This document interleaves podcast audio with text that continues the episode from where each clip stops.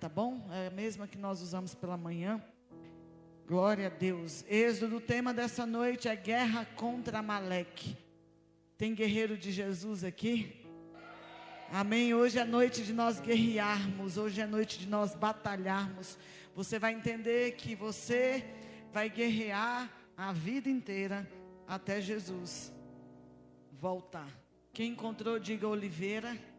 Quem está esperando o telão, diga Oliveira. Aleluia. Êxodo 17, a partir do versículo 8, diz o seguinte: Então veio Amaleque e pelejou contra Israel em Refidim. Versículo 9: Com isso ordenou Moisés a Josué: Escolhe nos homens e sai e peleja contra Amaleque. Amanhã estarei eu, no cimo do outeiro, e o bordão de Deus estará na minha mão. 10. Fez Josué como Moisés lhe dissera, e pelejou contra Amaleque. Moisés, porém, Arão e Ur subiram ao cimo do outeiro. Quando Moisés levantava a mão, Israel prevalecia. Quando, porém, ele abaixava a mão, prevalecia Amaleque. Ora, as mãos de Moisés eram pesadas, por isso tomaram uma pedra, a puseram por baixo dele, e ele nela se assentou. Arão e Ur sustentaram-lhe as mãos, um de um lado e outro do outro.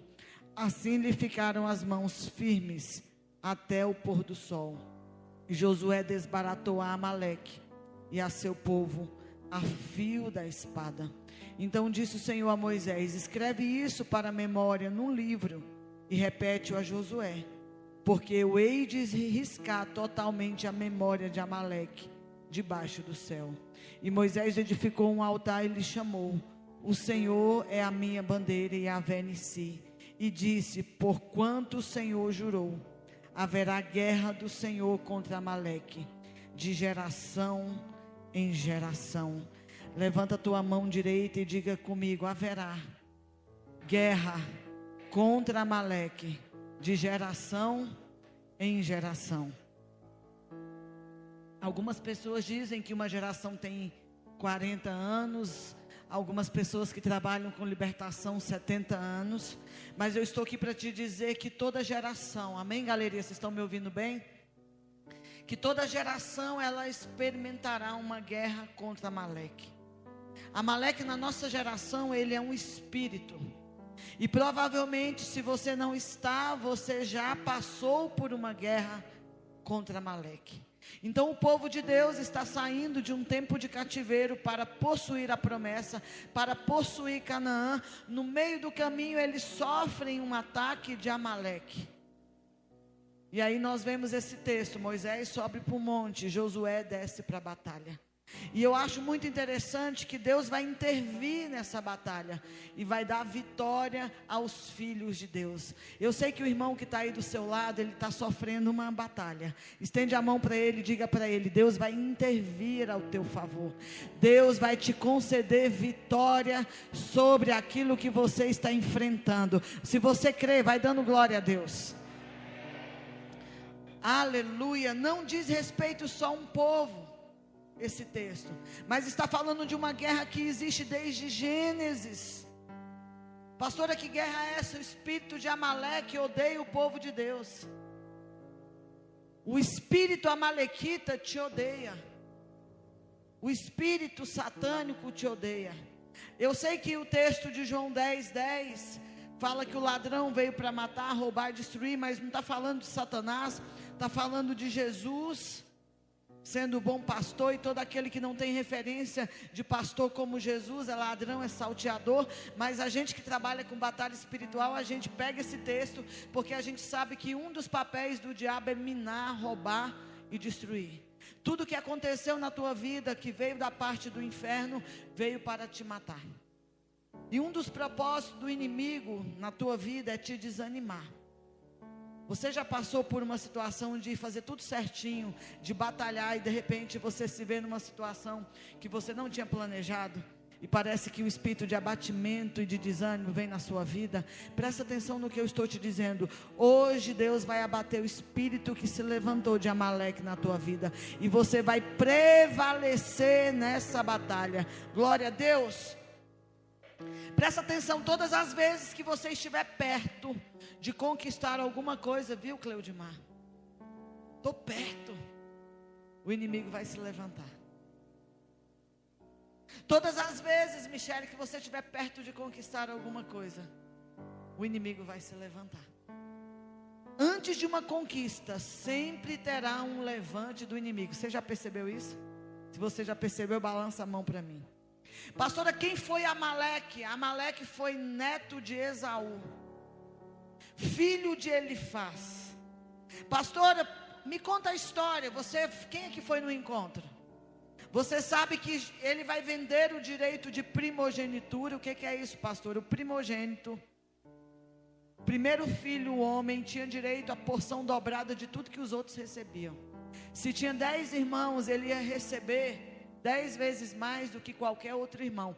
Essa era a bênção da primogenitura. E Esaú vai vender a bênção para Jacó por um prato de. Por um prato de. Ele faz uma besteira. E ele vende uma porção dobrada de tudo que ele teria por um prato de lentilha. E vai crescer um ódio no coração de Esaú por Jacó. Pastora, qual é o problema do anticristo? Eu tenho falado desse livro, leia esse livro, o Anticristo Islâmico.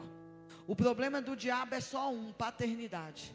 Quando você lê o Corão ou ao Corão, você vai ver os muçulmanos. Quem são os muçulmanos, pastora? É o, existe uma diferença entre o povo árabe, que nasceu naquela região, e quem é o muçulmano, que adotou o Islã como religião. Então, quando a gente diz o muçulmano, ele recebe Jesus como profeta, mas ele não aceita que Deus teve um filho. E o filho de Deus é Jesus Cristo. E todo problema na Bíblia, todo problema na palavra de Deus é um problema de paternidade. Esaú vai passar a perseguir e a odiar Jacó por causa da bênção que ele mesmo entregou. João escreve uma carta dizendo: Filhinhos, quando os discípulos estão andando com Jesus, eles vão chegar para Jesus e vão dizer: Pai, me ensina a orar. Como é que eu devo orar? Vocês vão orar assim, Pai.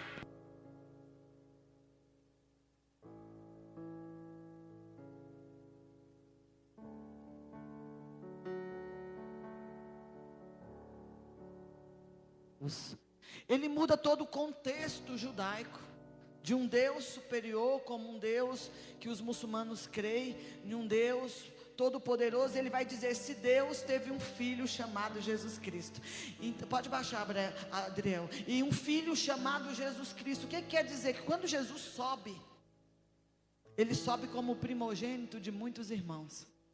Só que Jesus, ele dividiu a herança com você na cruz do Calvário. Ele assumiu o teu lugar. Então ele sobe e diz: Pai, vem alguém, vem uma galera igual a mim, porque eu redimi esse povo. Então Deus te adotou como filho, através do Espírito de Deus. Então todo o problema aqui na Bíblia, essa, essa briga de Amaleque com Israel, é um problema de paternidade. Pode baixar um pouquinho, André, o meu retorno. É um problema de paternidade. Esaú vai ficar com raiva de Jacó, porque ele perdeu. É a mesma coisa, Éfeso, o diabo olha para você e ele te odeia, sabe por quê?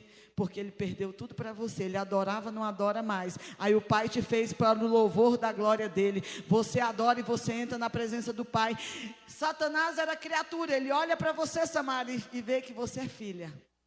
Satanás é um espírito, ele olha e diz: Você é carne como o filho de Deus. Vocês estão entendendo que todo o problema da Bíblia é um problema de paternidade, só que você não pode mais ter problema, porque você tem Deus como Pai. Você pode dar um glória a Deus, você que tem Deus como Pai, diga: Satanás, Deus é o meu Pai. Você pode fazer melhor, diga: Deus é o meu Pai. E Jesus é meu irmão mais velho. Quem é que já teve o irmão mais velho? Quem já brigou na escola? Vou falar para o meu irmão mais velho. É uma briga, irmão, antiga.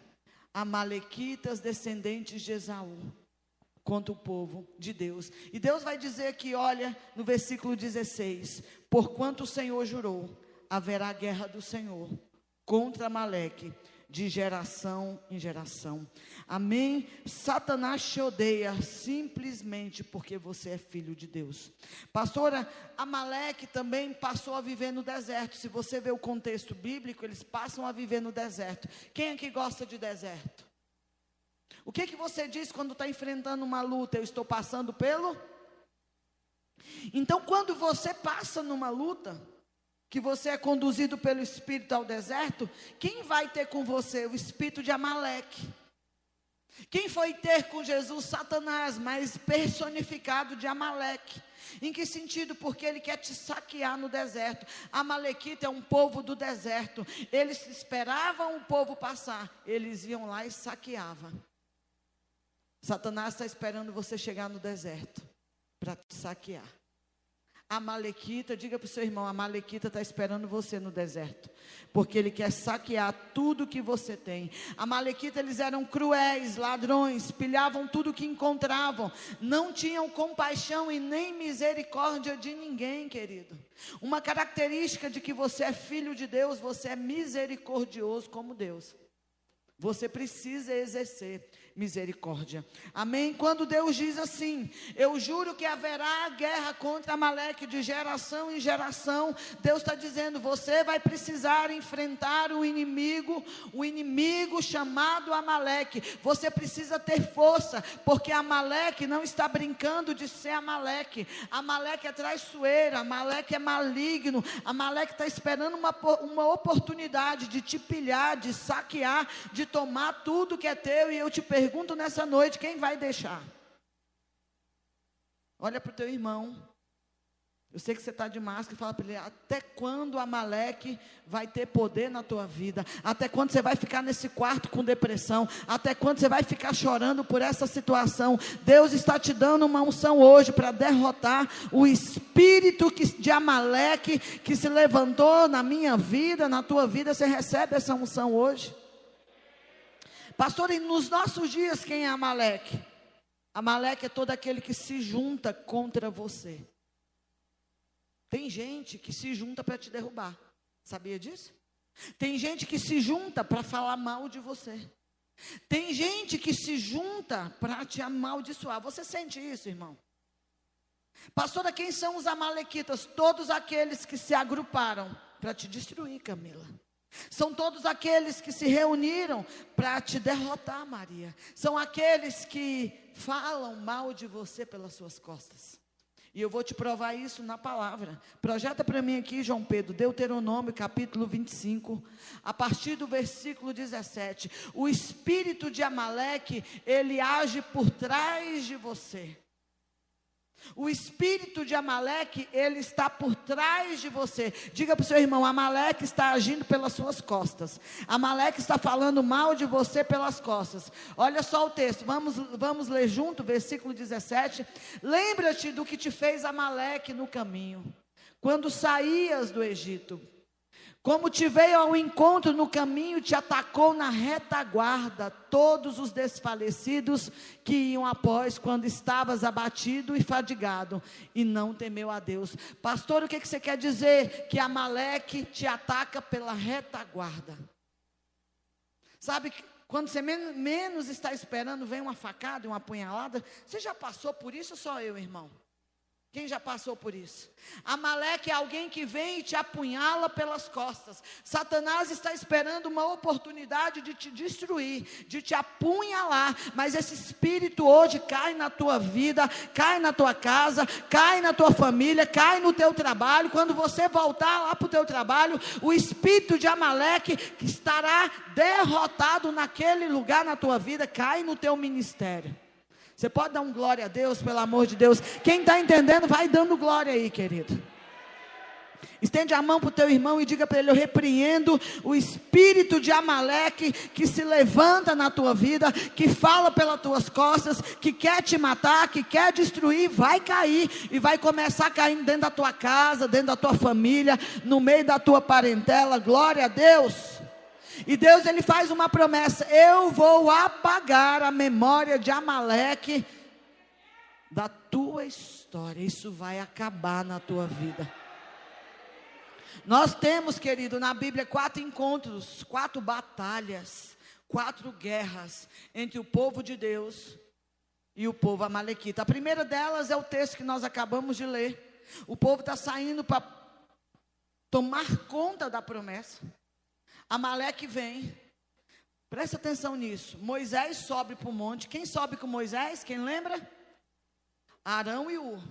A Bíblia diz que enquanto Moisés levantava as mãos, Josué, o jovem Josué, foi para o campo de batalha guerrear. A Bíblia diz que enquanto Moisés levantava as mãos, o que, que acontecia com Josué e o exército? Eles prevaleciam. A palavra de Deus diz que Moisés, por ser mais idoso, tinha as mãos pesadas, ele se cansava, ele abaixava as mãos, Israel começava a perder a batalha. Aí Arão, que é o sacerdote, U, que era o líder, colocam Moisés sobre a rocha. Aonde você está sentado? querido. Aonde você está edificado? A casa edificada sobre a rocha, ela não cai. Colocaram Moisés sobre a rocha, dizendo que aquele que tem mãos levantadas, edificado na rocha, não prevalece. Aquele que tem líder forte, aquele que tem sacerdócio, segura na mão do outro. Querido, olha o que o Covid fez. Proibiu a gente de pegar na mão. Mas Deus hoje vai te tomar pela mão e vai dizer: você não vai esmurecer, você não vai fracassar. Você está na rocha, assentado sobre a rocha Israel irá prevalecer. Senta Moisés na rocha. Um pega a mão direita, outro pega a mão esquerda. Isso fala de uma unidade. E eles estavam unidos no monte. Quem estava no monte? O povo da oração. Quem estava no vale? O povo de guerra. União de duas gerações. A gente fez um desafio com o pessoal do louvor de mesclar louvores passados com louvores atuais. Porque a gente só é, irmão, alguma coisa porque alguém orou pela gente. Talvez você é filho de crente, viu sua mãe de joelho orando e você só presta hoje porque alguém dobrou o joelho por você. Aí a gente quer olhar para a geração passada e dizer que eles não têm valor, tem muito valor, querido. Talvez eles não tenham a força de ir para a guerra, de ir para o evangelismo mais, mas eles podem subir no monte e orar. Então aqui a gente vê uma conexão de geração. Eu só sou alguém porque alguém orou por mim. Minha mãe orou por mim cinco anos. Aí a gente vem cantando carpinteiro achando que sabe mais do que quem cantou Glória a Deus no passado. É uma conexão. Esse texto me ensina a unir gerações.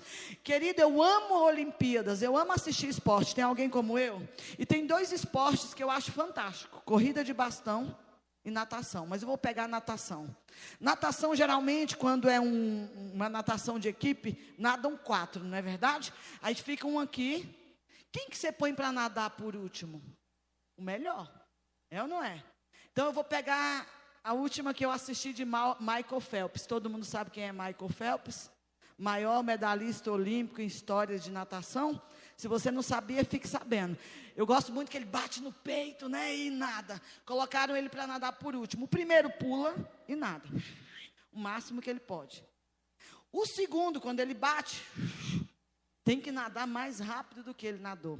Tem uma parábola chamada Parábola do, dos Trabalhadores. Quem conhece? Que aí um foi contratado de manhã, o outro foi contratado meio-dia, veio de tarde, e um chegou às 5 horas da tarde. E na hora do pagamento, começa pagando aquele que chegou por último. E os outros se animam. Não, eu combinei com você um denário. A Bíblia chama você de trabalhador da última hora, você vai ter a mesma recompensa daqueles que morreram na fogueira, mas nós temos um desafio maior do que o deles, nós temos que nadar mais. Então, se o primeiro não nadou o que deveria, o segundo tem que ir lá e nadar. Pastor, o segundo não alcançou, tem alguém na frente, o último tem que nadar para ganhar a batalha. Você é o nadador da última hora. Você vai ter que correr o que a geração passada não correu. Então eu começo a te aconselhar, começa a orar, começa a jejuar, começa a pregar o evangelho, porque a Bíblia diz que nós estamos retendo Jesus. Jesus voltará quando o evangelho do reino for pregado a todas as nações. Então, o meu desafio nessa noite é fazer com que você se calce com as sandálias da pregação do evangelho e comece correndo, pregando, nadando que Paulo não nadou, nadando que Pedro não nadou, nadando que a irmã do coque não nadou. Chegou a tua hora de nadar. Irmão, se você pudesse, eu queria que você sabe aquele tapa, você já recebeu aquele tapa de alguém que chega e bate nas tuas costas, tipo assim: "Acorda, irmão, vai nadar. Diga para ele pela fé, dá um tapa nele pela fé. Diga para ele: chegou a hora de você nadar, e você vai ter que nadar tudo que os outros não nadaram, porque tem uma geração para vencer, tem Amaleque para derrotar. Você é o Josué que vai para o vale, toma a espada na mão, mata o inimigo, querido. Você é o Josué. Pastor, eu estou cansado, então sobe para o monte e vai orar. Pastor, eu estou animado. Então você é o Josué. Eu não sei quem você é. Eu sei que nós estamos em batalha.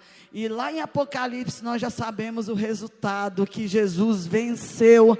E que se você perseverar, você também vai vencer. E um dia estará diante do Cordeiro. Glória a Deus. A segunda guerra que Deus manda o povo israelita ter com Amaleque, eles já estão instalados na terra, o período dos juízes já passaram, veio agora o primeiro rei de Israel, chamado Saul. O texto está lá no início de 1 Samuel, a gente não tem tempo de ler, mas eu vou te contar a história.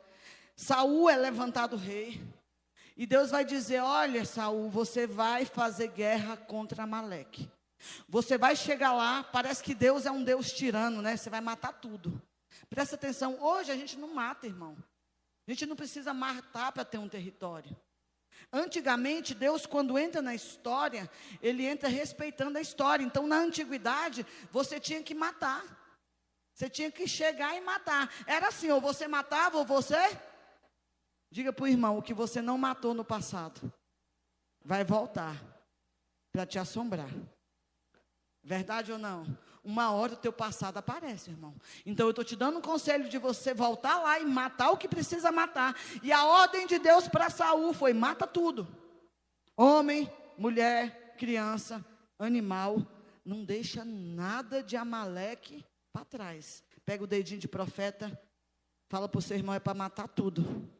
Não é para brincar com a Maleque. Você vai ter que destruir boi, animal, tudo que se diz respeito a Amaleque. Aí presta atenção. A Bíblia diz que Samuel ia ter com Saul, depois da batalha de sete dias, porque Deus já tinha dito que ia dar a vitória. Quando Samuel, um pouco atrasado, chega, ele pergunta para Saul: Saul, que barulho é esse que eu escuto? Saul, ele não obedece por completo. Saul não obedece por completo. Presta atenção, meia obediência não é obediência. Deus mandou você fazer, faça. Deus mandou você largar, larga. Deus mandou você meter o pé, coloque o pé. Deus mandou. Qual é o problema, pastora, dessa geração que não quer obedecer Deus por completo, quer viver o espírito de Saul. Saul, a ordem de Deus era matar os animais. O que é que ele fez? Pegou o melhor do rebanho. A intenção era boa, mas intenção boa longe de obediência, faz perder a coroa, querido. Faz perder a presença, faz perder a glória. Então Samuel ouve um barulho e pergunta: Saul, o que, é isso? Sabe o que, que Saul faz? A mesma coisa que Adão fez no Éden. Foi o povo. O povo achou melhor Samuel. Guardar o melhor do rebanho para sacrificar a Deus. Aí Deus vai dizer: Eu prefiro obediência do que sacrifício. E aí ele fala, e tem mais, a gente poupou o rei Amalequita Agag. A gente poupou Agag. Essa foi a ordem de Deus, irmão. A ordem de Deus era para matar tudo. Saul obedece pela metade. Querido, Saul vai colocar a culpa no povo. Eu tenho uma preguiça, irmão, quando alguém vem conversar comigo e fala assim, pastor, o povo está falando. Já ouviu isso? A voz do povo não é a voz de Deus, porque o mesmo povo que gritou Osana foi o que gritou crucifica. É o mesmo povo que colocou 16 anos. Você sabe quem no poder. É o mesmo povo que te ama, é o povo que vai te apedrejar. A mesma multidão que, que Jesus alimentou foi a que gritou crucifica. Saul vai ouvir o povo. Fala para o seu irmão, para de ouvir o povo. O povo falou, o povo disse, a vizinha disse. Vai ouvir a Deus, querido. Vai escutar a Deus. Vai ver o que Deus fala. Vai ver o que a palavra fala. Você vai muito pelo conselho do outro. E às vezes o que o povo está dizendo não é o que Deus está falando a teu respeito. O povo está descendo pau em você. Deus olha para você e diz: Eu tenho ao teu respeito pensamentos de paz e não de mal. Para te dar o fim que você deseja. Fale para o seu irmão, pelo amor de Deus, pare de se importar com o que o povo diz. Se dependesse do povo, você não estava nem na igreja. Porque o povo diz que na igreja só tem ex alguma coisa. Glória a Deus por isso. Eu fazia, não faço mais. Pecava, estou tentando não pecar mais. Porque Jesus veio para quem está doente. Assim o povo diz. E aí a palavra aqui para Samuel é rebeldia. Perdão, para Saul é rebeldia. Rebeldia é como um pecado de feitiçaria. Quem aqui já fez mandinga? Eu, pastor, eu já fui. Mente não, irmão, todo mundo fez. São longuinho. Chinelo virou. Mãe morreu. Gente, tem coisa que é típico de mãe, né? A minha, a, eu fui criada por vó. Tem alguém como eu criado por vó? Gente, a, a teoria da minha avó era fantástica. A geração de hoje é a geração Nutella. Os meninos têm nem piolho, gente. Não, eu descobri esses dias que tem um pente que passa e os piolhos grudam no pente. Na minha época eu tinha que fazer assim. Pente fino. Verdade ou não? Ficou na frente de casa com a mãe. Urra! Irmão, eu era tão piolenta que meu cabelo era curto igual do Cleudimar aqui, Cleudinho. Para já minha mãe não ter trabalho. Olha a psicologia, os meninos de hoje não têm cicatriz. O menino de hoje, gente, eu era tão terrível que eu jogava bola de meia. Alguém já fez bola de meia aqui? Aí o chão era muito plano, você chutava, chegava com o pé em casa, morrendo de dor, mas se passa. Se falasse para a mãe que tinha lascado o pé, ou furado o pé no prego, irmão, nunca morri de teto, não furei tanto meu pé no prego. Aí você chegava em casa morrendo, mas tinha que passar e dar uma de durona. Tudo bom, mamãe? Olha a psicologia da dona Rosa. Tinha um remédio, se você tem 40 anos, você experimentou isso, chamado Deltacid. Quem conheceu?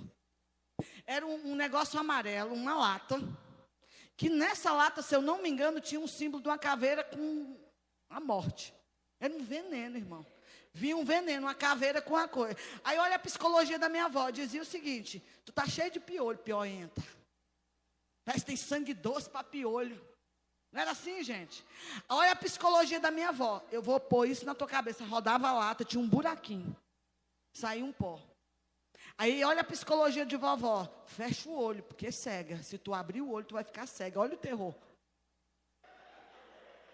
Aí ela batia o pó, você sentia aquele cheirão. Aí pegava uma fralda e amarrava na cabeça. Você sentiu que tem que coçar. E vovó dizia assim: se coçar e pôr na boca, morre encoçava e você falava, vai morrer, vai cegar. Hoje o menino toma um remédio e cai. Que coisa sem graça. Não sabe o que é emoção, irmão. Os meninos de hoje não jogam bola. O menino de hoje joga pipa. Os meninos têm que soltar pipa. Tem uns marmanjos que têm que largar pipa. E trabalhar, vagabundo. Amém? É a verdade, irmão. Aí vira pai, aí tem que soltar pipa com o filho, não quer, porque não quer ser pai. Fez menina, assuma. Seja macho. Pague a pensão, vai visitar, vai brincar pipa. Aí é, corre o risco, pastor, de soltar pipa com o filho. Solta ali que é minha vez.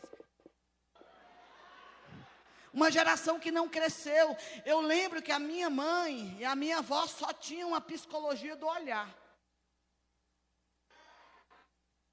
Era o olhar da morte. Passa para tu ver que eu vou te matar. Hoje não pode nem bater. Sabe por que, que não está prestando? Porque não pode bater. Nós apanhava, eu soltei hoje no grupo a figurinha. O que tinha na mão, mãe jogava. E pegava bem aqui, irmão. Mãe nunca errou uma jogada de trem, melhor do que nós no bet. Nunca errou nada. Quem já tomou no meio das costas aí? Você morreu com isso, irmão? Você virou gente. Então faça o teu menino no dia das mães e diga, aprendi hoje no culto a te fazer gente. Fica cinco minutos naquele ministério infantil para você ver. Mãe, a professora brigou, nós tomávamos uma surra. Hoje fala, mãe, a professora, o que, que você fez com meu filho? Ele está traumatizado com a escola. Que dia que tu traumatizou com a escola? Sabe como que eu aprendi tabuada? Eu tinha um lápis e era assim, quanto que é dois vezes dois? Aprende. Quando eu voltar, eu quero decorado. Hoje traumatiza. Não tinha nem psicólogo na nossa época, gente. Tudo que o Cláudio Duarte diz é verdade. Aí hoje o conselho tutelar diz que não pode bater, não pode bater no filho dele. A vara desvia o filho do inferno, está escrito. Amém. Parabéns para as mães da nossa geração. A gente presta. Amém? Olha para o irmão aí e vê se ele presta. Se não, não prestou, é um pouquinho de surra. Se a mãe não, não conseguiu corrigir, Deus vai corrigir. Que som é esse? Que som é esse? Ou que som é esse que Deus mandou você fazer? Não é som de adorador, é som de mugido. Deus não quer som de mugido, querido. Deus quer som de obedientes. Deus quer que você obedeça tudo que Ele te mandou. Deus mandou fazer, faça. Não negocie, obedeça. Obedeça em tudo que Deus mandar você fazer. Deus te colocou num lugar, fica lá, como um filho obediente. Ficou no canto da disciplina, fica lá, que vai chegar a tua hora. Obedeça por inteiro o que Deus mandou você fazer. Tudo que você quebrou a cara foi porque você não obedeceu, não ouviu. Sabe aquela pessoa que seu pai e sua mãe falou não casa?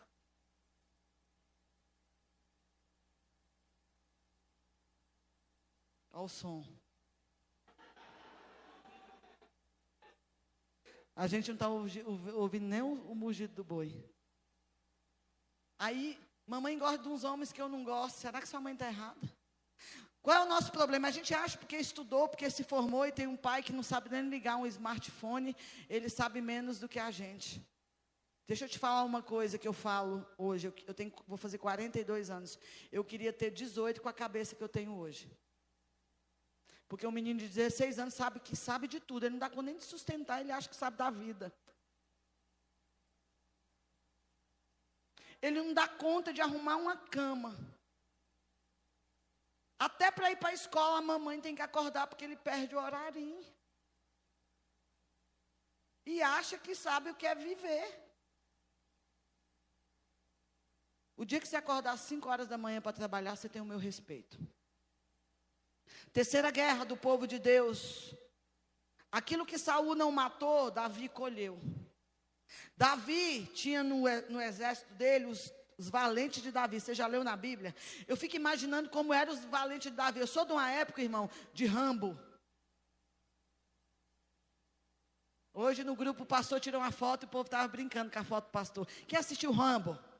Quem amarrou a fitinha no cabelo? Estou falando do Rambo, não estou falando do menudo, viu? Rambo. Não se reprima, se reprima, irmão. Fica no, na terra de Nárnia, dentro do guarda-roupa, não saia. Rambo. Eu fico imaginando que os valentes de Davi eram igual Rambo, Schwarzenegger. Só que eles foram para a guerra, irmão, e toda guerra tem lei. Se você estudar reinos e povos, existem leis na guerra. Só que Amaleque não respeita a lei, irmão. Amaleque, ele ataca pelas pelas Davi vai para a batalha. Quando ele volta, cansado da batalha, em Ziclac, que era a cidade de refúgio, onde ficaram mulheres e crianças, Amaleque, ele toca em mulheres e crianças, ele é sujo. Porque Amaleque não dá conta de vencer cara a cara, então ele age pelas costas. Ele não dá conta de enfrentar o exército de Davi na guerra, então ele fala: Davi está na guerra, nós vamos lá no Ziclac, nós vamos pilhar, nós vamos saquear. Sabe o que, que Amaleque faz? Ele leva as mulheres dos guerreiros, ele leva os filhos do guerreiro, eles levam as posses do guerreiro. Quando Davi chega em Ziclac cansado, é mais ou menos como hoje é o dia da mãe, e você trabalha fora, você chega em casa, tudo que uma mãe quer é uma casa limpa, verdade ou não? Aí você chega do trabalho cansada, a casa está assim. Não tem como você chegar e não desanimar. Aí você olha lá, o marmanjo está roncando. ainda chega cansado e tem que fazer janta. Aí dá o que, gente? Um desânimo. Quem já desanimou? Pastor, eu sei o que é isso. Parece que eu lutei, lutei e fiz tudo e tudo deu errado. Aí quando eu chego na minha casa para dormir, ela caiu o telhado com a chuva. Se a sua casa nunca lagou, você não sabe o que é emoção. Se nem, se, irmão, se você nunca tomou uma pancada da vida, você não sabe o que é arrumar forças para se erguer. A Bíblia diz que os homens, você imagina Schwarzenegger chorando, irmão. A Bíblia diz que os homens choram, choram, choram. Davi, junto, o líder, senta e chora também. Aí eles começam a chorar e começam a dizer: a culpa é de Davi. A culpa era de Davi, gente? Davi estava no mesmo barco que os caras. Só que, irmão, Davi é alguém fantástico. Não é chamado de um homem segundo o coração de Deus à toa. Amaleque vai atacar a tua família quando você estiver ausente. Por isso que Deus pegou a gente nessa quarentena e colocou a gente dentro de casa. Para os homens entenderem o que é ser sacerdote. Para as mulheres entenderem o que é ser mãe. Não tem como ir para a escola, os meninos estão dentro de casa. Estão ali no meio da família. Pastor, aonde o inimigo vai me atacar quando você estiver ausente? Não estou falando de corpo, mas estou falando de espírito. Quem tem educado as nossas crianças hoje são as creches, gente. Antigamente as mães ficavam em casa. Está tudo trocado, né? 1 Samuel capítulo 30, versículo 6. Projeta para mim, João Pedro, por favor.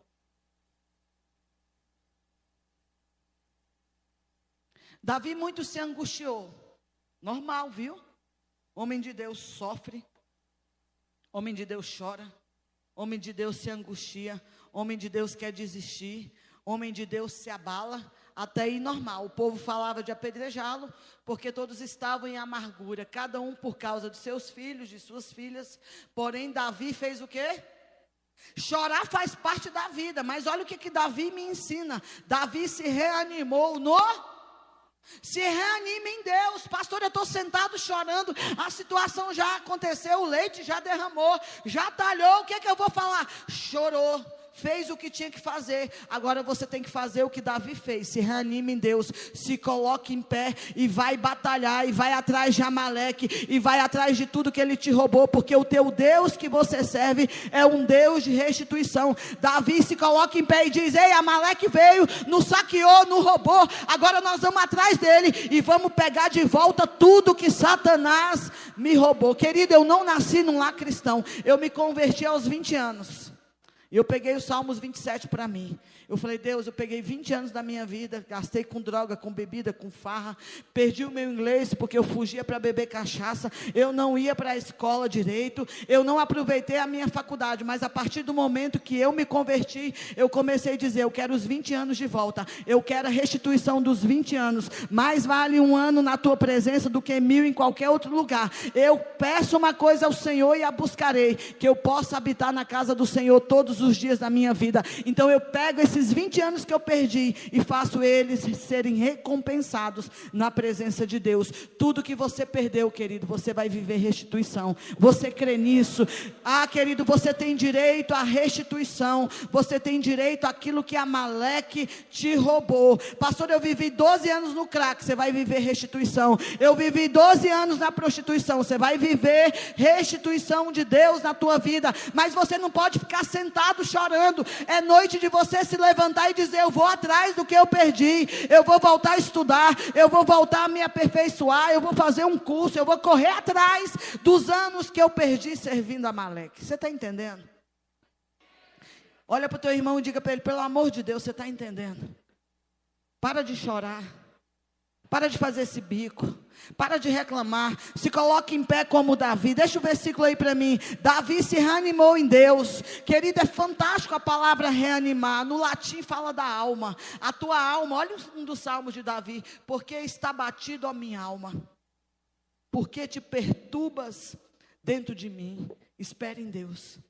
Então, reanimar fala de pôr ânimo na alma. E reanimar, no grego, né, a palavra reanimar é entusiasmo. A palavra entusiasmar quer dizer elevar a Deus. Então, quando você se anima, você glorifica a Deus. Quando você se coloca em pé, levanta da posição de choro, você está glorificando a um Deus todo-poderoso. Então, Deus, quando diz se reanime, Ele está dizendo: me glorifique, porque eu vou te dar a vitória. Me glorifique, me coloque no centro da tua vida, que você vai ver o que eu vou fazer. Talvez você não tenha tem uma vitória na terra, mas você vai ter uma vitória no céu. Quando a trombeta tocar, igreja, você vai subir e você vai viver sete anos de festa na boda do cordeiro.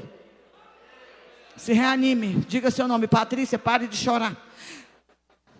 Chorar faz parte, entristecer faz parte, mas se reanime. Busque forças em Deus e vai conquistar. E vai buscar tudo que Amaleque te roubou. Amém. O líder, tem líder aqui? O líder tem o dever de se reanimar. Davi não tinha ninguém por ele. Vai ter dias que é você por você. E você vai ter que ter a atitude de Davi, de se levantar se reanimar. Se você pudesse sacudir o irmão, eu sei que tem gente desanimado perto de você. Diga para ele: se reanime, volte ao primeiro amor, volte às primeiras obras, volte à primeira paixão, volte para o ministério. Vamos reatar o casamento. Pastor, eu tenho estar frio lá em casa. Chega na mulher hoje diga: eu vou te reanimar, mulher. Joga ela na parede, chama ela de lagartixa. Ramanaia, chega igual o Rambo, amarra a fita lá. É hoje. Porque tem gente desanimada na vida sexual. Solteiro não anima, não. Morto. Casados, recebam vida. Se reanimem. Pare de chorar. De se lamentar. Quem engordou na quarentena? Quem engordou? Misericórdia. Quem engordou, irmão, na quarentena? Só o Adriel que não engorda. Misericórdia. Chega em casa e anima, Ramanaias. Olha para a mulher e fala assim, Ramanaias. Aí a mulher, Ramanachore cantarabana. Os meninos não entendem nada, mas você vai entender. Aleluia. Glória a Deus. Se reanime, fala comigo. Se reanime, Patrícia. Diga o seu nome. Enquanto Davi estava lutando com Amaleque, Saul estava no Monte Gilboa, lutando contra os filisteus.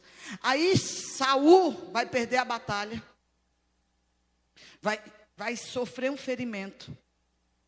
E aí você vai ler em 1 Samuel 31 que ele pede para um escudeiro matá-lo.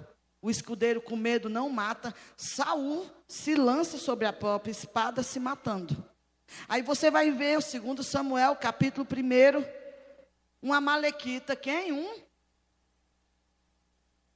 Vendo que Saul está morto, toma a coroa, o bracelete, coloca uma roupa velha de coitadinho.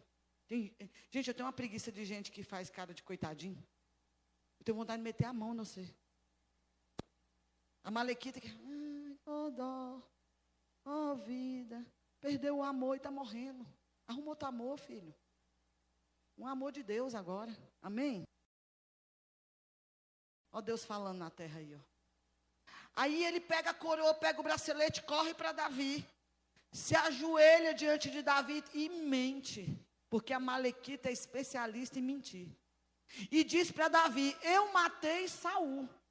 Está aqui a coroa, está aqui o bracelete, Ó oh, rei Davi, tem gente que por muito menos tinha abraçado a Malequita. Querido, tem gente querendo te dar coroa, te dar bracelete, e na realidade você tem que fazer com ele é o que Davi fez. Ai de você, eu vou te matar, mate ele, porque ele tocou no ungido, porque ele tocou no ungido. Saul era torto, mas não toca em ungido, irmão. Não toca em ungido, não espalha fofoca a respeito de ungido. Não fale do teu líder, não fale do teu pai, não fale da tua mãe. Pastora, meu pai está bêbado. Entra de costas e tampa a nudez do teu pai. Não seja doido de tocar em ungido, porque o próprio Deus vai tratar com os ungidos, começando o juízo pela casa dele.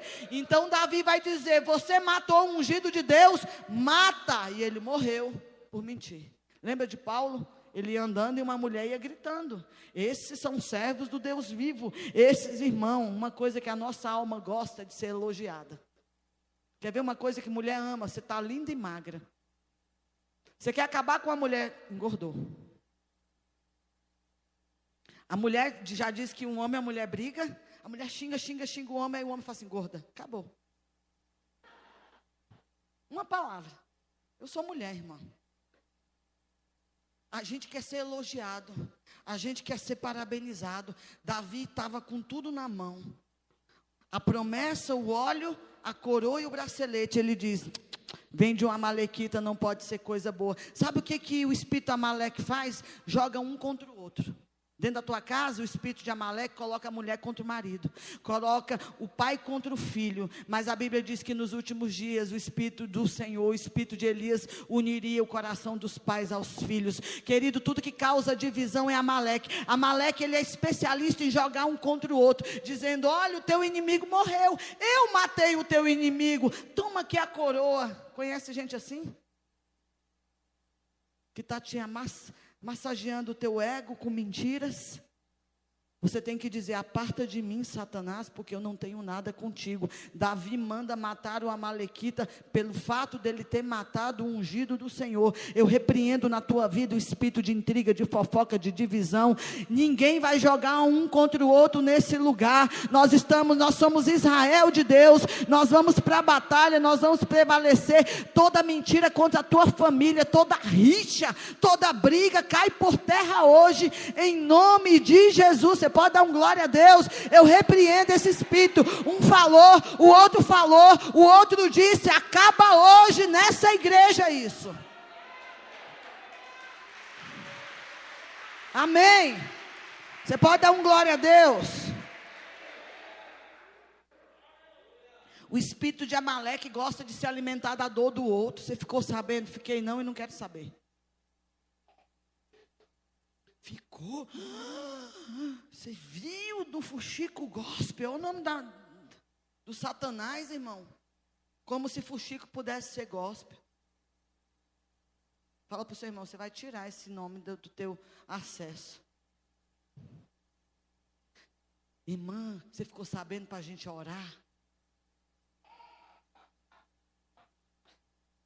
Na hora que você abrir a boca, você vai morrer. Essa de gospel não tem nada, né? Quarta e última guerra. O povo desobedece. O inimigo se levanta, a Babilônia leva o povo cativo, Babilônia passa. E nós nos encontramos na Pérsia, rainha da Pérsia Esther. Babilônia, os medos e os persas, três reinados e o povo em cativeiro. Você é colocado em cativeiro quando você desobedece, quando você foge daquilo que Deus tem para você. Então, o povo aqui, a quarta guerra, e é uma guerra agora pessoal, não é mais de exércitos, é uma guerra pessoal. Lembra do que eu te falei? Que aquilo que você não matou no passado vai aparecer? Aquilo que você não venceu no passado vai voltar. Então eu te desafio hoje se revertir das armaduras de Efésio, não colocadas, mas praticadas, uma mente salva, uma emoção protegida, a verdade sendo praticada, pregando o evangelho, liberando a palavra do espírito, que é a palavra de Deus, vivendo a armadura. Então se arme porque o inimigo vai te atacar. E aí nós temos um caso lá no livro de Esther de um judeu chamado Mordecai ou Mardoqueu. Tanto faz. Tudo está correto. Ele é um judeu da tribo de Benjamim, descendente de Jair, de Quis, um descendente direto de Saul. E no mesmo lugar, na Pérsia, o primeiro ministro da Pérsia, Amã, um descendente direto do rei Agag, aquele rei que Saul poupou. Quem está entendendo? Primeiro-ministro, sabendo, porque o judeu sabe sempre a sua descendência, uma malequita também. Aquilo que você não matou vai aparecer 500 anos depois para destruir a tua descendência. Então obedeça hoje para que a tua geração não sofra lá na frente.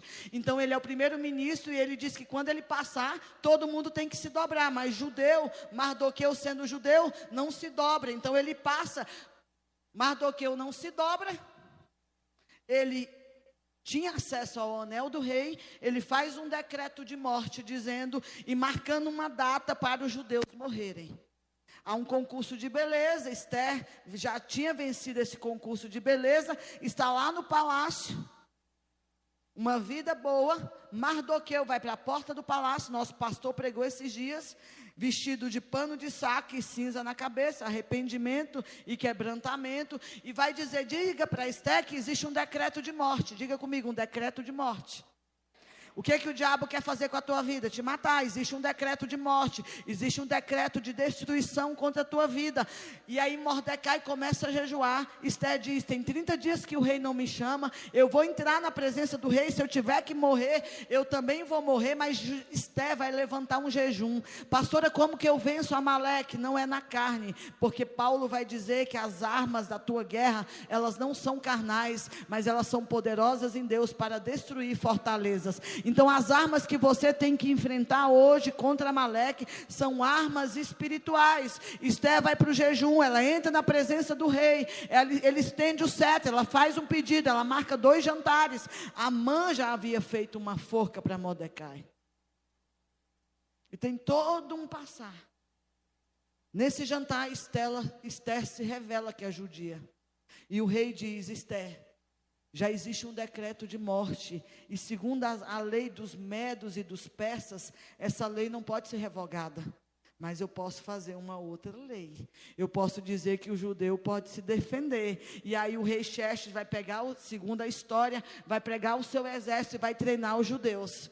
E os judeus vencem a batalha. E eles matam ao fio da espada todo Amaleque. Amã morreu na própria forca que ele havia preparado. Mas por quê? Porque diferente de Saul, Mordecai vai jejuar, vai orar e vai dizer: Senhor, nós vamos fazer tudo que o Senhor mandar. E aí uma festa nasce na cultura judaica, uma festa chamada Festa do Purim, que é comemorado mais ou menos 14, 15, 16 de março, no dia do aniversário do nosso pastor, eu nunca esqueço, que eu sou apaixonado em história judaica, e aí a festa do Purim.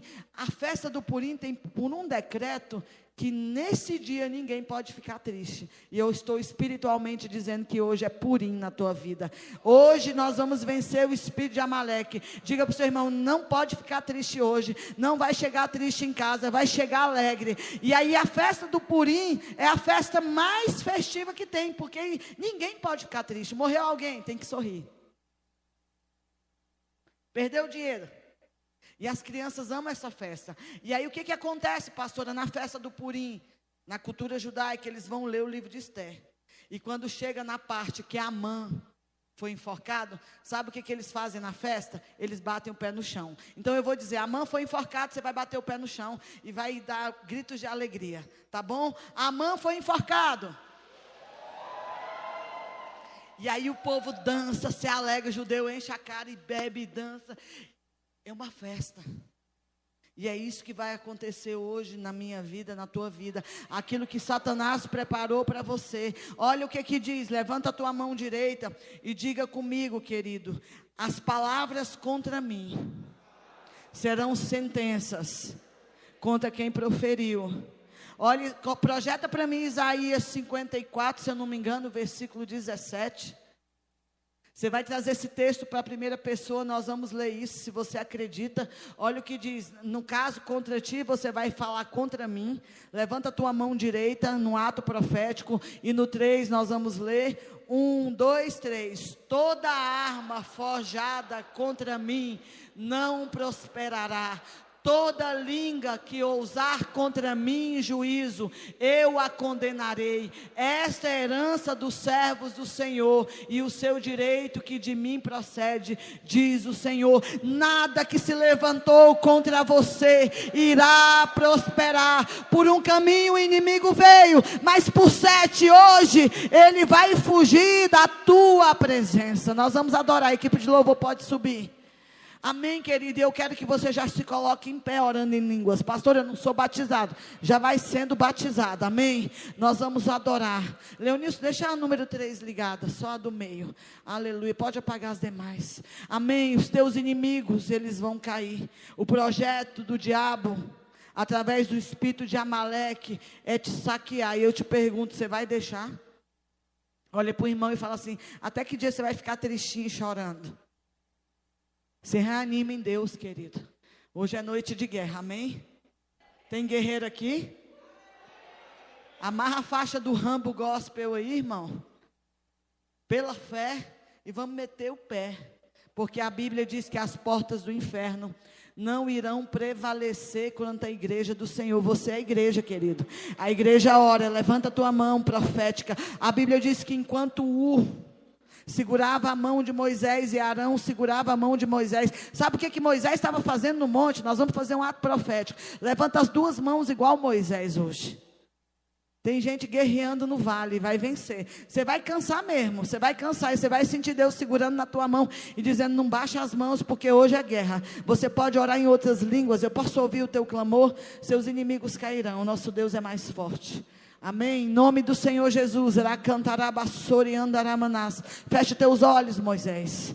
Você é o homem levantado para interceder. Comece a interceder por você. Comece dizendo: Deus, até hoje eu estive abatido, desanimado, triste, angustiado. Mas assim como Davi, eu me coloco em pé em oração.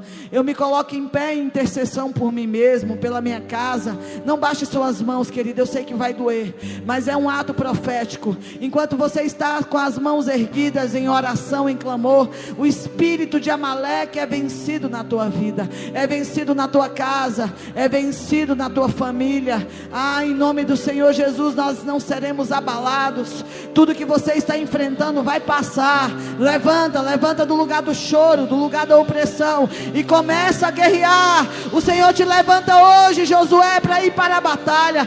Guerreia pela tua alma, guerreia pela tua casa, guerreia pelo teu casamento, guerreia pela tua família, guerreia pelas tuas finanças. Hoje é o dia da tua vitória, hoje é o dia do teu milagre, querido. Amaleque cai hoje. A forca que Amã havia preparado para você, Amã será enforcado nessa forca. Ergue um jejum, ergue um clamor.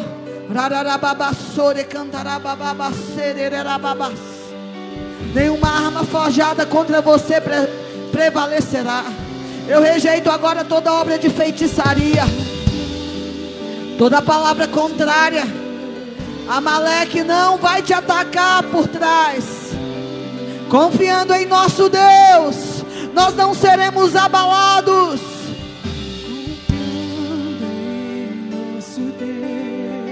Amém. Glória a Deus. Eu estou pedindo a Deus que seja antes. Vamos embora, Jesus, vamos embora, deixa esse povo se lascar para cá. Amém? Mas se a gente tiver que ficar um pouquinho, ficamos também. Se tiver que ficar tudo, a gente fica também. O importante é a gente ir morar no céu. Amém? Isso que é o importante, ir morar no céu. Fala para a pessoa que está do seu lado aí, galeria. O importante é ir morar no céu, irmão. Aleluia. O tema da minha mensagem hoje é Estou em chamas. Outra glória, aleluia, Jeová. Quem encontrou Mateus 3,11, diga Oliveira. Diz o seguinte, eu vou ler na versão NVI. Eu os batizo com água para arrependimento, mas depois de mim vem alguém mais poderoso do que eu, tanto que não sou digno nem de lavar as suas sandálias. Em algumas traduções fala desatar as correias ou sandálias. Ele os batizará com o Espírito Santo e com fogo. Diga comigo, com o Espírito Santo e com fogo. Mais uma vez, com o Espírito Santo e com fogo. Você vê que aqui é, existe um aditivo é, de soma, o E, Espírito Santo e com fogo. Ou seja, existe uma soma, são duas coisas que o Senhor Jesus vem para poder fazer conosco, nos batizar com o Espírito Santo e com fogo. Fale para a pessoa que está ao seu lado: o Senhor Jesus te batiza com o Espírito Santo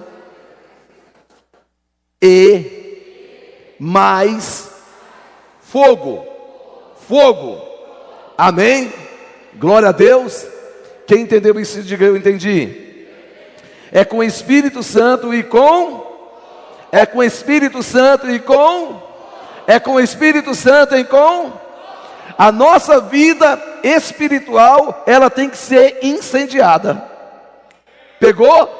A nossa vida espiritual tem que ser incendiada. A nossa vida espiritual tem que ser incendiada.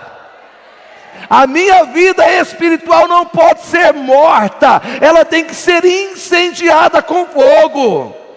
Amém? Quem concorda, diga amém.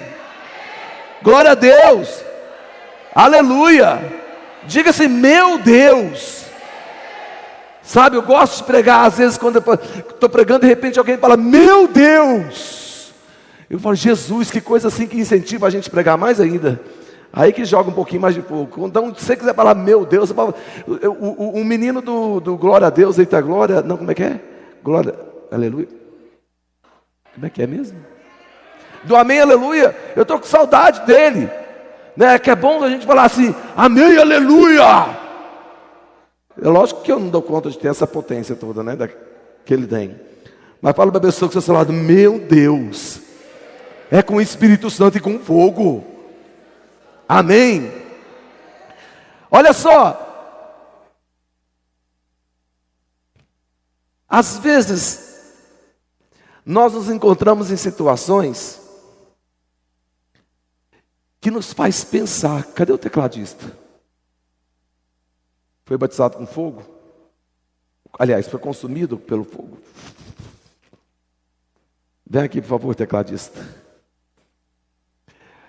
Às vezes nós paramos para pensar na vida, por exemplo, nesse momento que nós estamos vivendo agora, de isolamento social, que vai sair um novo decreto aí do governador, é, é, excelentíssimo senhor governador Ronaldo Caiado, um beijo, te amo, meu jovem, me aguarde nas próximas eleições. É, vai soltar um decreto,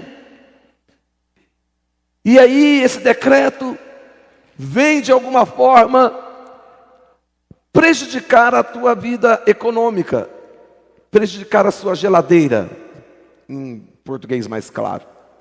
Porque você fica sem trabalhar, você fica sem conseguir dinheiro, você fica só com 600 reais do governo se você tem, se você tem direito, senão você fica só em análise, em análise. Tem alguém aqui que está em análise, gente?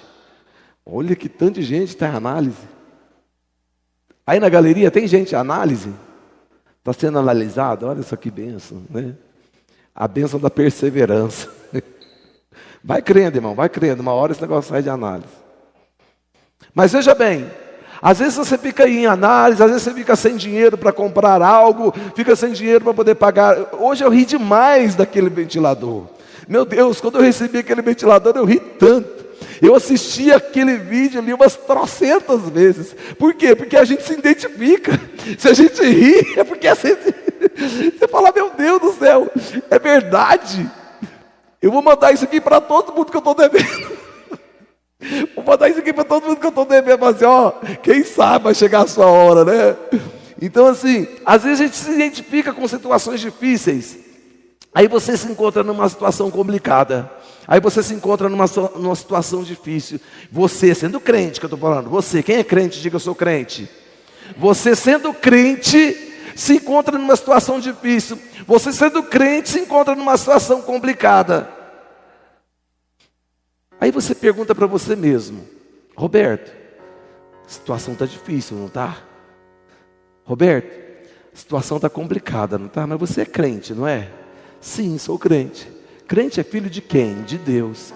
Pois é, filho de Deus. Você é filho de Deus. Mas quem que é Deus? De quem que você é filho? Você é filho de Deus. Deus, o Criador, é o Criador de tudo que existe. Deus é o guardião de toda a sua criação. Deus é o Filho, Deus é o Pai Deus é o Espírito Santo, Deus também é o fogo. Deus é o que, Roberto, seu pai, de qual você é filho? Deus é a cura para a enfermidade, sim. Deus também é a luz para a escuridão, também é. Deus é a resposta para a interrogação, também é. Deus, Ele é o caminho, Ele é a verdade. Deus, Ele também é a vida, sim, Ele também é. Deus, Ele é aquele que era, é aquele que é, é aquele que há de vir, sim. Deus é o leão que ruge muito forte quando você está acuado. Também Ele é, Ele também é isso. Deus é a raiz de Davi. Deus, Ele é a estrela da manhã. Deus é a água que mata a sede do sedento. É o pão que mata a fome do faminto. Esse é Deus a qual você diz que você é filho. Então, por que você está preocupado? A estrada, o estrado dos seus pés é o planeta Terra. Deus ele é grande. Deus é rei dos reis, Senhor dos senhores, médico dos médicos. Deus é mestre dos mestres. Deus, Ele está acima, com, com teu nome acima de todo nome. O nome de, do Senhor, ao nome do Senhor, toda língua confessará, todo joelho dobrará. Todo mundo tem que reconhecer que o Deus, que você é filho, é Senhor sobre todas as coisas. Então, por que você está preocupado? Entenda quem é o teu Deus. Existe um jargão em nosso meio evangélico que diz o seguinte: é, não fale para Deus o tamanho do teu problema, mas fale para o teu problema o tamanho do teu Deus. E isso é uma verdade espiritual que nós temos que viver.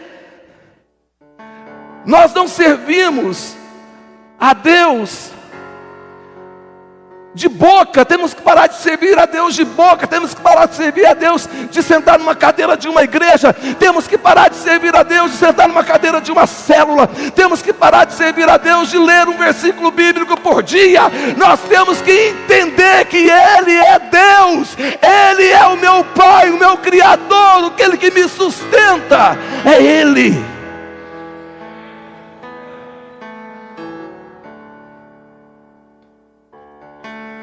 Pensa na lei da gravidade que você já entende como Deus é grande. Entenda um pouquinho que a lei da gravidade é o que nos segura. Imagina que a Terra toda é redonda, ela tem seus polos achatados, mas imagina que ela toda é redonda. Como que esse pessoal aqui não cai? Fala comigo é a lei da gravidade. Esse é o meu Deus. Amém. Glória a Deus. Porque eu vou ficar preocupado sabendo de quem eu sou filho. Um pai que cuida de mim. Ele é o pai do filho pródigo. Ele é a cura de Jó. Ele é a salvação de Ló. Ele é a transformação de Jacó. É esse Deus que eu sirvo. É Ele que tirou José ali do fundo do poço e levantou ele como governador do Egito. É Ele que tirou Daniel das covas do, da cova dos leões e colocou como um dos governadores ali no reinado. É Ele que tirou Sadraque, Mesaque Abidnego de uma fornalha de fogo ardente aquecida sete vezes mais, sem um cheiro de fumaça nas suas roupas. É esse Deus que eu sirvo. É o Deus da Bíblia. É o Deus que os muçulmanos não conhecem.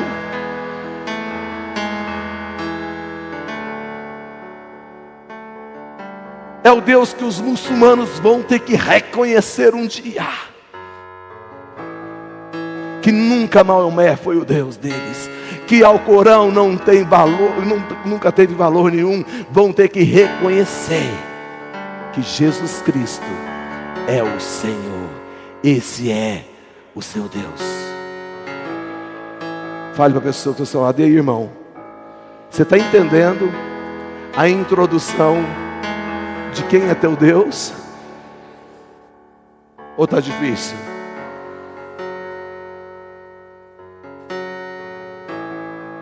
Quando João Batista vem e fala: Olha, vai vir um depois de mim e mais poderoso do que eu. Ele já se coloca numa, numa, numa condição de que eu não faço nada, eu estou aqui batizando com água, mas batizar com água é muito simples. Vai vir um mais poderoso do que eu, que vai batizar vocês com o Espírito Santo e também vai batizar vocês com fogo. Porque vocês precisam do Espírito Santo, mas precisam ser incendiados. Precisam do Espírito Santo, mas as pessoas precisam reconhecer que vocês têm o Espírito Santo. Como? Pessoas pegando fogo, incendiadas, por onde quer que passe. Deus sempre teve as suas fogueiras, pela, pelas histórias da Bíblia. Deus teve a sua fogueira lá na sarça ardente, Deus teve a sua fogueira no Monte Carmelo, Deus teve a sua fogueira lá em Pentecoste, que vai ser agora dia 31 de maio. Deus sempre teve as suas fogueiras. E hoje o que Deus quer são madeiras secas é, para receber o incêndio do Espírito Santo, para ter uma combustão em você. Você tem que estar seco, meu querido, totalmente seco, totalmente dependente agora daquilo que o Espírito Santo quer fazer. Eu agora me desidratei do pecado.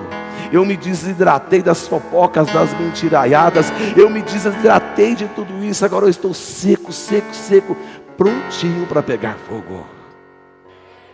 Fale para a pessoa ao seu lado, com o Espírito Santo e com fogo. Hebreus capítulo 12, versículo 28. Projeta para mim, por favor.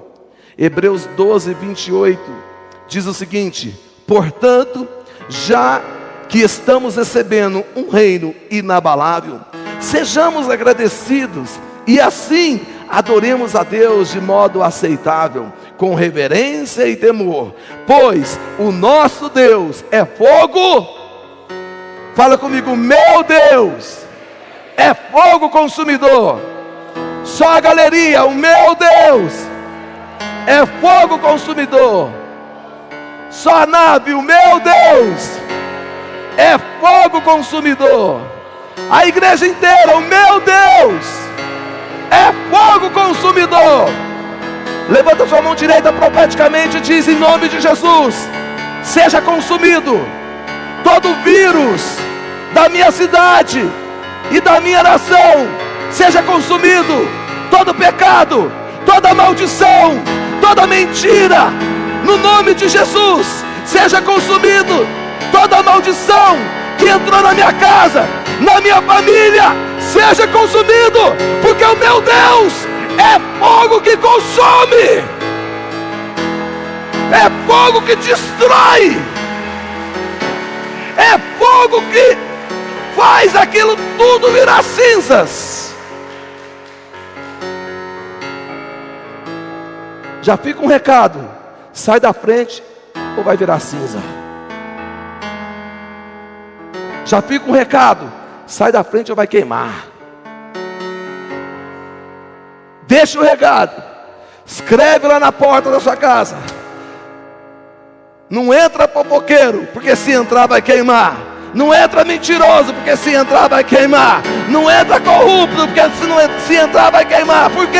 Porque o meu Deus é fogo que consome. Amém. Glória a Deus. Fale para a pessoa que está ao seu lado: Meu Deus é fogo que consome o pecado, que consome as coisas desnecessárias da minha vida. Ei, fofoca é desnecessário. Amém. Língua grande é desnecessário. Amém. Orgulho é desnecessário. Amém. Mentira é desnecessária. Amém. Pornografia é desnecessária. Amém. É o fogo que consome e que destrói tudo aquilo que impede que o Espírito Santo e o fogo do Espírito Santo haja na tua vida. O fogo de Deus também, além de nos de consumir, ele também purifica. Ele purifica, ele nos faz limpos.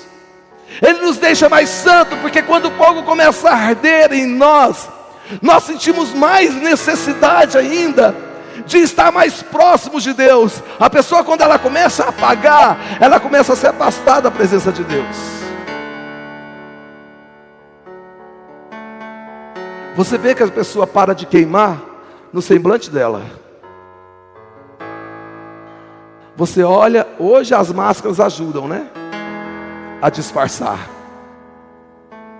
Mas você vê, não é porque, ele, é porque ela faltou no culto, é porque você encontrou ela na rua. Porque vir ao culto, meu querido, não significa que ela está queimando também. Mas é quando você bate o olho no olho dela, e você vê que aquele semblante de quem queimava, que quem está queimando, meu querido, não fica com um semblante natural. Quem está queimando não tem como ficar com um semblante natural. Quem pegou, acho que ninguém pegou, olha aí. Quem, vou repetir devagar. Quem está queimando não pode ficar com um semblante natural. Não é verdade? Põe um dedo lá na chama do fogo para você ver.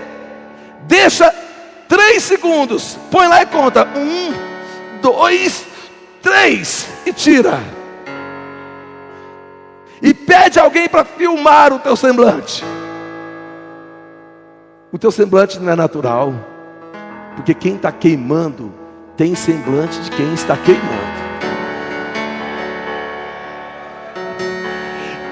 Está queimando caladinho, sem mão levantada, sem mexer o corpo, você olha e fala: ali tem fogo de Deus, ali tem chama de Deus, porque não tem semblante natural, não tem nada de natural. Quem está queimando, meu querido, está sendo purificado pelo pecado, está sendo purificado do pecado, está sendo purificado da imundícia porque tem fogo de Deus. Fala comigo, o fogo de Deus me purifica. O fogo de Deus me deixa mais santo. O fogo de Deus me limpa.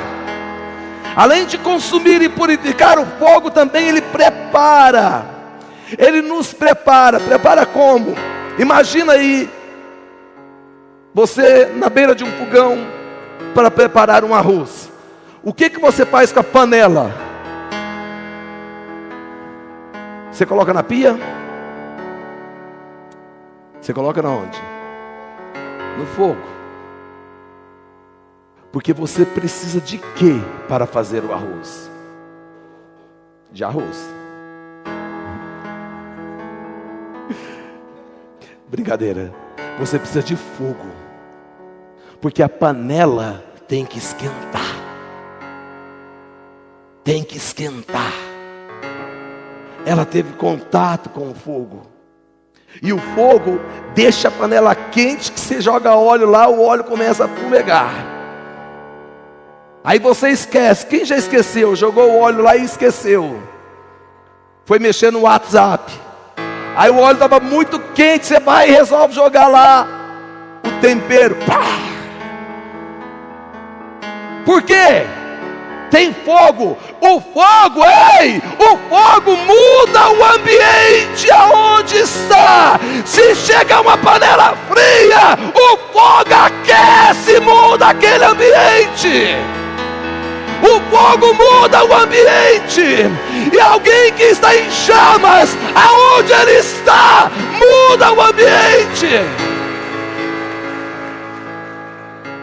Quem está queimando dentro de um colégio frio, dentro de um colégio aonde tem doutrina, doutrina, doutrinação, dentro de uma sala de aula, o fogo muda aquela sala de aula. Queima. Fala comigo, o fogo muda o ambiente. Amém.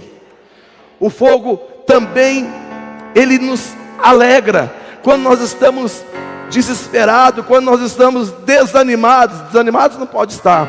Nós podemos estar cansados, mas nunca desanimados. E aí nós recebemos uma imposição de mãos, a gente recebe ali uma orientação da palavra de Deus e o povo começa a fumegar de novo aquela alegria do Espírito de Deus, aonde está contida a força que nós precisamos para vencer o dia a dia, porque a alegria do Senhor é a nossa, a alegria do Senhor é a nossa. A alegria do Senhor é a nossa força. Então, quando nós nos alegramos do Senhor, quando nós recebemos o fogo de Deus, vem uma alegria, e aquela alegria traz junto consigo uma força que nós precisamos dela. Nós precisamos de uma força que está contida dentro da alegria para vencer o dia mal. O fogo ele também nos alegra. O fogo também ele nos quebranta. Se tem uma coisa que o fogo do Espírito Santo faz em nós, é nos quebrantar. Ah, irmão, irmão, irmão, você que não está queimando, você que parou de queimar, volte a queimar, porque é tão bom você estar totalmente rendido. Não sei se você assistiu a live de sábado.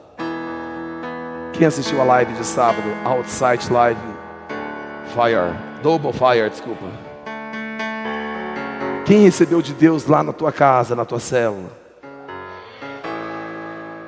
Aqui estava uma fogueira que só. Aqui estava uma fogueira que só. Eu entreguei uma mensagem aqui, e depois que eu entreguei a mensagem, se eu não me engano, foi a primeira mensagem isso mesmo. Eu entreguei a primeira mensagem, deixei o pessoal do louvor aqui ministrando e fui chorar na presença de Deus, porque o fogo de Deus em nós nos quebranta.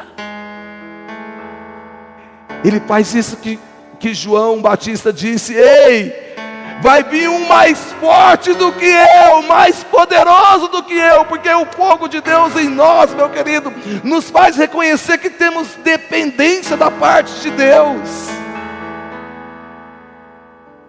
nos quebranta, e um coração quebrantado, segundo a palavra de Deus, Deus não despreza. Fale para a pessoa que está próxima de você, se quebranta, meu querido. O fogo de Deus também, além de nos quebrantar, ele nos une. Pega um ferro e encosta no outro ferro. Vem com outro ferro chamado ferro de solda. O que que aquele ferro de solda tem? Diga comigo, fogo. Aquele ferro de solda tem fogo. E quando você insere o ferro de solda ali, naqueles dois ferros, o que acontece com aqueles dois ferros? Eles se unem. Fala comigo, o fogo. Ele nos une. Amém. Glória a Deus. A necessidade. Por que, que às vezes nós não conseguimos nos relacionar com alguém? Falta de fogo, irmão. Pegou aí? Por que, que eu tenho dificuldade de relacionar com alguém? Falta de fogo. Eu não estou falando de fogo lá de baixo, não. Estou falando desse fogo, não, porque esse fogo aí é natural. Esse aí encostou, pegou. Eu estou falando de outro fogo. Eu estou falando daquele relacionamento que você não consegue ter com alguém que você não consegue olhar na cara dele. Falta de fogo, falta de quebrantamento, falta de. O Espírito Santo até se entristece, até o ponto de chegar a ir embora. Ah, eu não consigo. Eu nunca esqueço daquela expressão que eu um dia eu usei no culto. Ah, o meu santo, tem gente que gosta de espiritualizar, acho que o pastor vai lembrar dessa expressão. O meu santo não bate com o santo dele. Olha só. Santificando, santificando a capetada. Na verdade é a sua pomba gira que não dá certo com o tranca-rua dele. Que negócio de santo não dá certo com santo? É capeta que não dá certo com capeta, irmão. Ah, eu não suporto fulano de tal. Falta de fogo, irmão. Está faltando fogo na tua vida. Ah, eu sou pré-tribulacionista, eu sou mesa, eu sou pós. Ih, você pode ser qualquer coisa. Se não tiver fogo, não vai. Não vai. Precisa de fogo.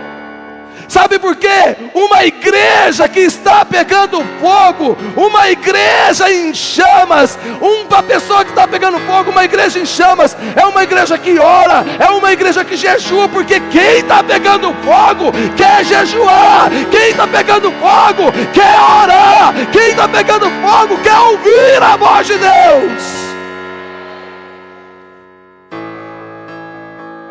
Não fica falando da roupa do outro. da roupa da outra. Que isso conversa mais de mulher, né? Não fica falando da roupa da outra, do cabelo da outra. De repente, você esteja até certo. Olha aqui, presta atenção que eu vou falar que agora é sério. De repente, a outra está uma piriguete gospel. De repente, ela está mesmo, uma sem vergonha. Está com a saia que faltou, faltou dinheiro. Aí comprou uma saia menor. Certo, era mais barato. Eu acho deve ser mais barato, gasta menos tecido. Tem uns shorts aí que gasta pouco tecido, deve ser baratinho. Baratinho. Aí você vai sai na rua, irmã, que short é esse aí? Aliás, esses fiapos que vocês têm aí, que chama de short. Ah, pastor, é porque eu só estou indo no supermercado. Deixou de ser crente para ir no supermercado? Espírito Santo, fica aí que agora eu vou no supermercado. Parou de queimar. Quer parar de ouvir a voz de Deus para ouvir os fio-fio na rua? É isso que te incendeia, porque o que me incendeia é a santidade, o que me incendeia é o amor a Deus, o que me incendeia é dizer não ao pecado, é isso que me incendeia. Deixa eu te falar, fica tranquilo. A roupa que você sai na rua, você pode vir com ela na igreja. Você pode vir com ela na igreja, não tem problema.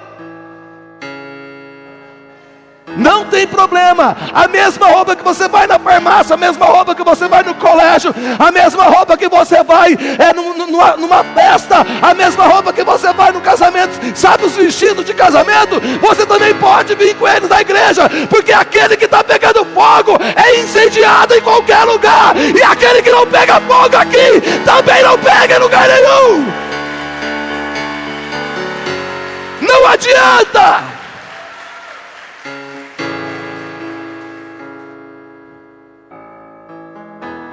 Não adianta. Se tem uma coisa que eu prezo com Deus, Deus, eu quero todo dia pegar mais fogo do que ontem e menos do que amanhã. Mais do que ontem e menos do que amanhã. Pode colocar senha no seu celular, meu querido. Coloca senha no seu WhatsApp, coloca senha no seu Facebook, coloca senha. Enche, enche de senha. Ninguém vai saber. Só uma pessoa: o Espírito Santo.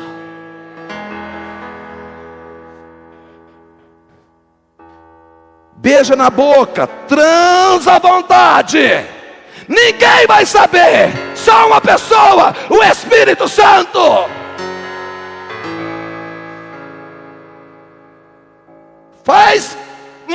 Dentro da tua casa, desce o cacete em todo mundo da igreja. Ninguém vai saber, não ser montinho, só uma pessoa, o Espírito Santo.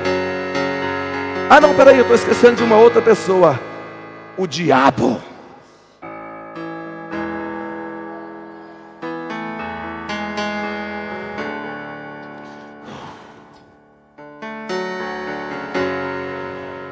Uma igreja em chamas, ela está em além dela jejuar e orar, ela sente desconforto no mundo. Uma igreja em chamas, ela está desconfortável no mundo. Ela não se sente confortável no mundo. Uma igreja em chamas, ela olha para um pecador e fala: vai ser crente. Vai ser crente. Assim diz o Senhor para você: tu vai ser crente. Vão rir de você. Uma igreja em chamas é, é perseguida, uma igreja em chamas é zombada, uma igreja em chamas é criticada, uma igreja em chamas é denunciada, mas uma igreja em chamas vai para o céu, ela vai para o céu, ela leva a sua casa consigo. Eu e a minha casa vai pegar fogo. Eu e a minha casa vai queimar.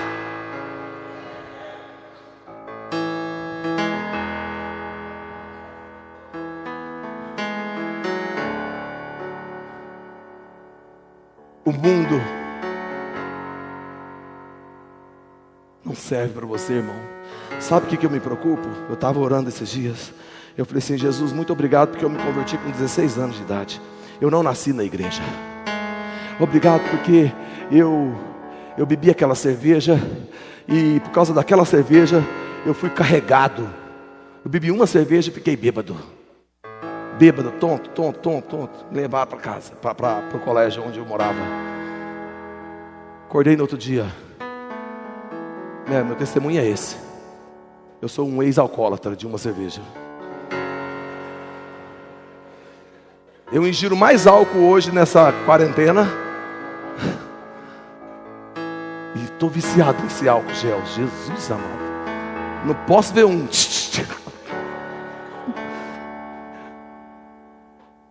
Irmão que, que não quer cumprir a quarentena, o pastor já não ajuda. Pai, Senhor, pastor, pá, yeah, braço. Aí eu falo, Jesus, cadê o álcool? Cadê o álcool? Eu estou desse jeito. E quando pega em dinheiro, parece que a minha mão vai cair. Ai, vai cair, vai cair. Cadê o álcool? Um bem-aventurado, um santo de Deus, deu um chaveirinho para minha esposa de álcool gel. Aí eu vou lá, espremo assim. É. Está acabando. Depois eu reponho.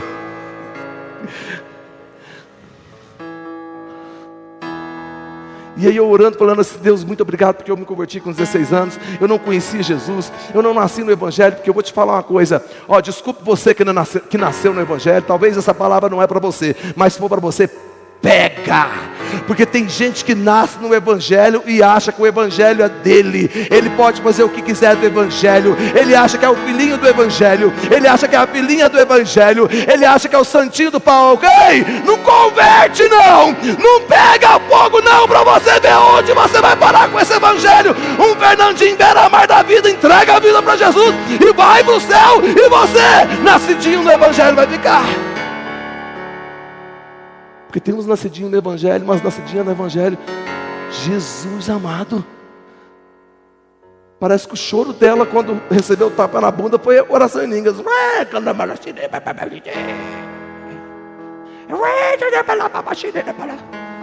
Foi não, irmão. Precisa entregar a vida para Jesus, precisa se converter. Porque uma igreja em chama, ela não se sente confortável no mundo. Uma igreja em chama, ela ama almas.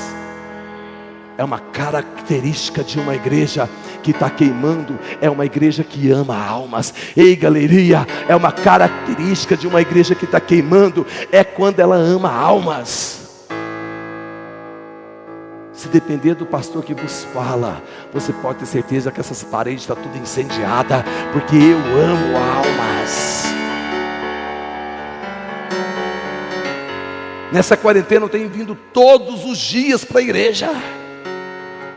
Todos os dias. Faltei um dia que o Garabelo me roubou. Mas estava na igreja, mas em outro lugar. Todos os dias.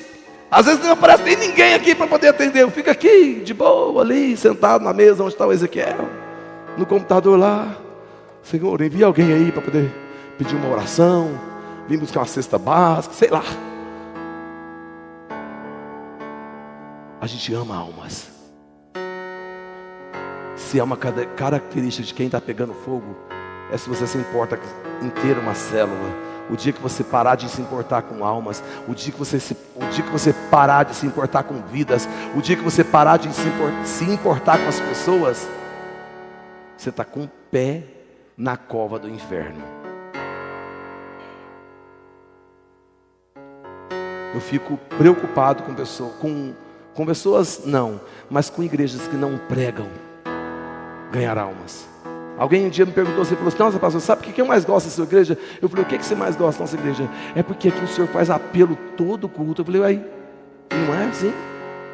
Aí ele falou assim, não, porque lá na igreja onde eu era, eu fazia apelo assim de vez em quando, uma vez por ano. Eu falei, você está louco? É todo culto. Hoje tem um desviado aqui, que vai, vai pegar fogo daqui a pouco. Hoje tem alguém aqui que não conhece Jesus aqui, que vai pegar fogo daqui a pouco. Amém.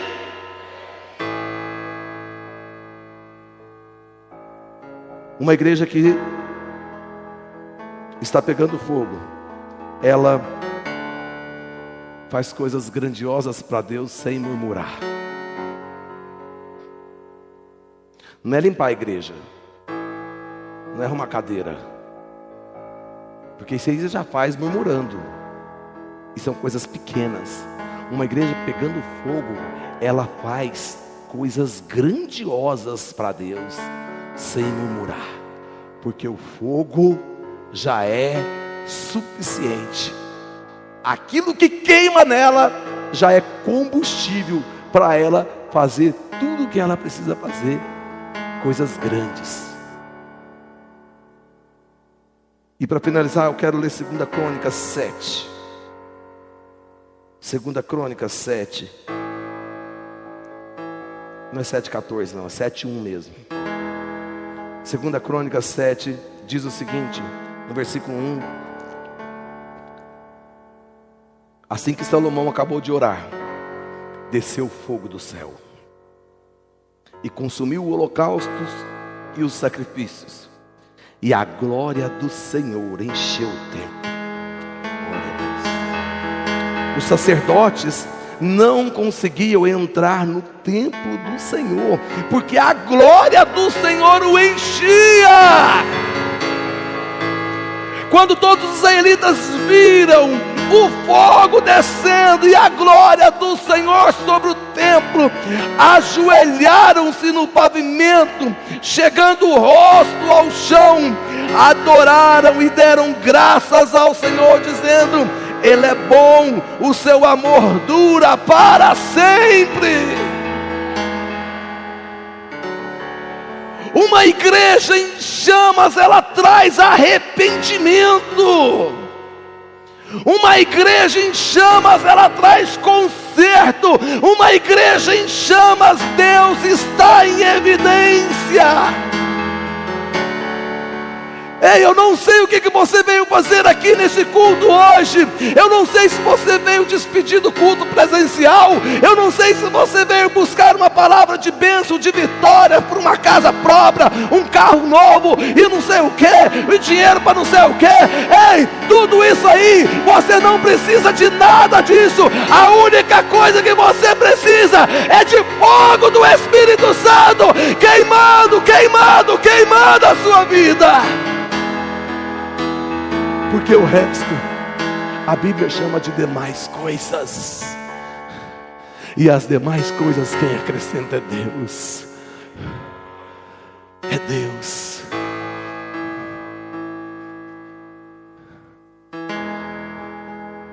Que Deus, pastor, aquele que é o dono do ouro e da prata, aquele que é o Senhor dos senhores, o Rei dos reis, aquele que é, que é, que era e que há de vir, aquele que morreu e ressuscitou ao terceiro dia, sem intervenção humana, aquele que está vivo, sentado à direita de Deus Pai Todo-Poderoso, aquele que é desde a criação, aquele que construiu o maior engenheiro e arquiteto que já existiu, é, é esse Deus, é esse que eu estou te falando que vai acrescentar as demais coisas.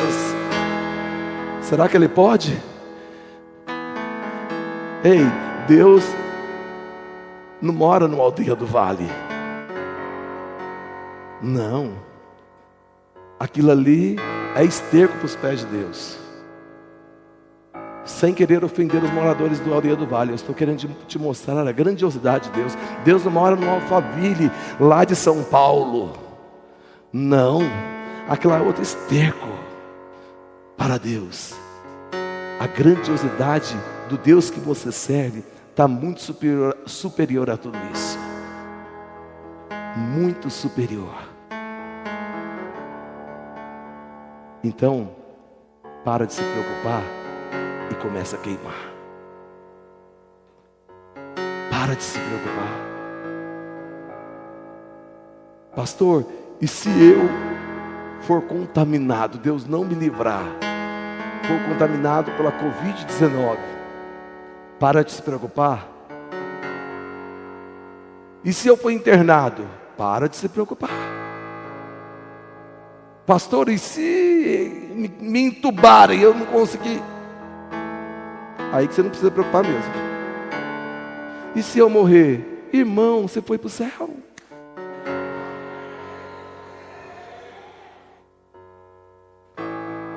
Ah, se eu falo assim porque o senhor nunca perdeu alguém, perdi. Perdi o meu irmão, a maioria da igreja sabe disso. Eu sei a dor da perca. Eu sei a dor da perca. Mas deixa eu te falar, cada um aqui tem uma senha. E uma hora essa senha vai chegar. Se não é Covid, é velhice, se não é velhice, é câncer, se não é câncer, é atropelamento, se não é... Irmão, não sei que jeito que Deus vai te chamar. Não sei. Para de se preocupar e queima queima. Agora que é uma boa notícia? A família desse vírus aí, coronavírus, não gosta de calor. Então queima mais. Mais um motivo para você queimar. Amém. Glória a Deus. Assentado ainda. Curva a sua cabeça. Feche seus olhos.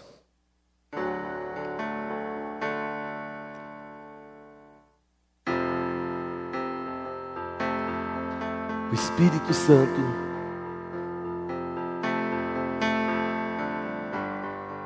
virá um maior do que eu, que vos batizará com o Espírito Santo e com fogo.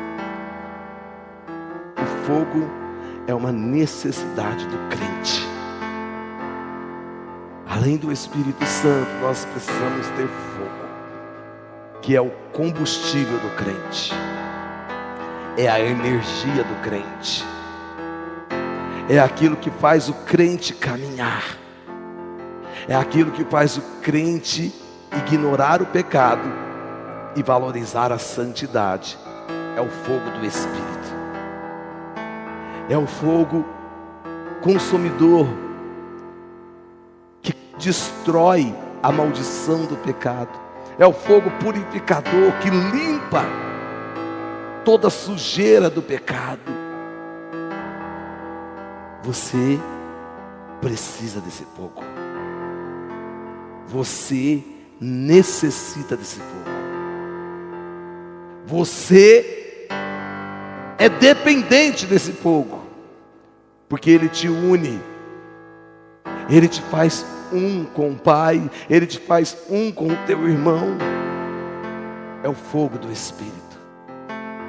Há uma necessidade grande de você queimar de dentro para fora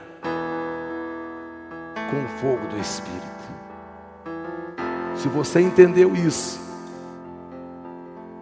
e se você deseja isso, põe-se de pé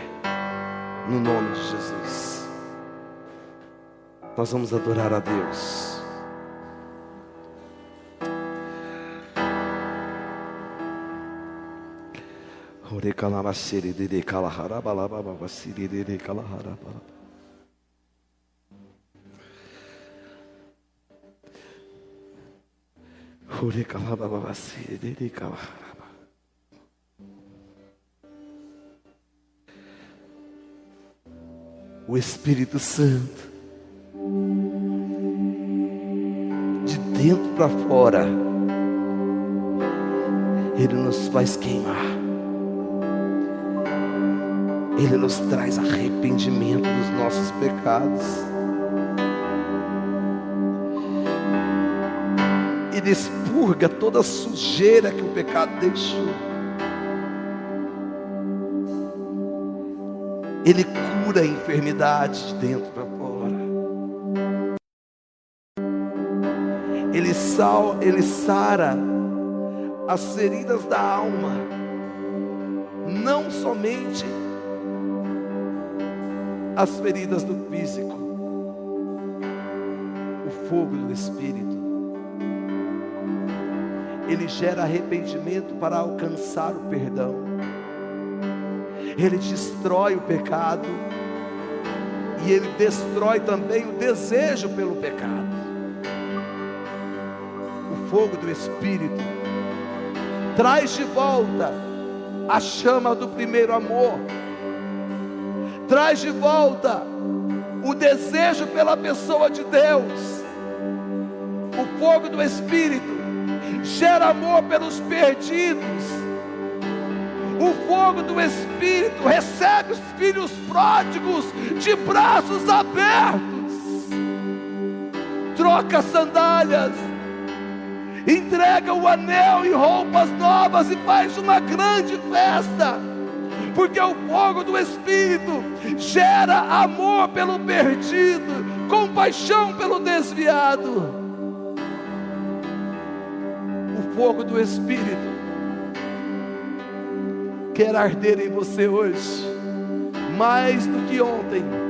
E se você nunca ardeu, o, o fogo do Espírito quer começar a arder em você hoje. Foi por isso que você veio ao culto hoje. O fogo do Espírito quer levar você numa dimensão maior e mais alta de relacionamento com Deus, de dependência, totalmente dependente o fogo do Espírito quer te levar a orar em outras línguas, mas também o fogo do Espírito quer te levar a curar os enfermos, mas também o fogo do Espírito quer te levar a interpretar as línguas de quem está orando do teu lado, mas também o fogo do Espírito quer te levar a você operar milagres e maravilhas. O fogo do Espírito quer levar você a ganhar uma alma, mas também quer levar você a ganhar o teu, o teu colégio, a tua faculdade, a tua cidade. O fogo do Espírito quer unir a tua família, mas Ele quer também unir você ao Pai, ao Filho, ao Espírito Santo de Deus. de olhos fechados, adore ao Senhor. Adore, adore.